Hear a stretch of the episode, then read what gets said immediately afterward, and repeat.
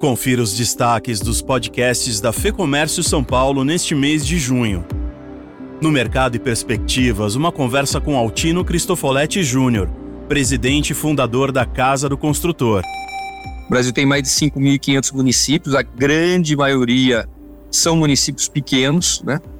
E a gente é, foi entendendo ao longo de todo esse tempo que nesses municípios também tem mercado, também tem uma economia em alguns lugares muito pujantes. Recebemos também Tiago Brandão, CEO e cofundador da Cuponeria.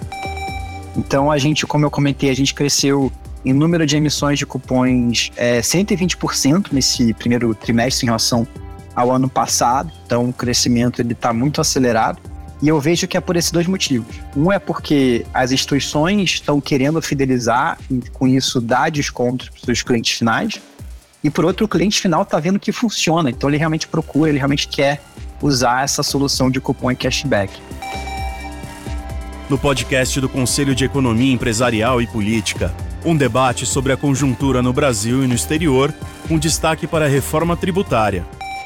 Qual a garantia que não vai haver aumento de carga tributária, principalmente considerando um provável aumento, ampliação da base? Como os segmentos serão impactados? Quais as consequências sobre a inflação na medida que vão ocorrer importantes mudanças de preços relativos?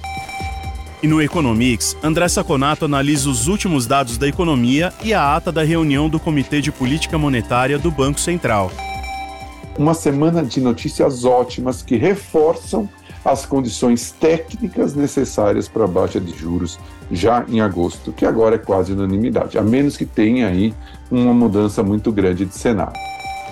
Mais do que representação, aqui você encontra orientação e conteúdos estratégicos. Saiba mais em fecomércio.com.br.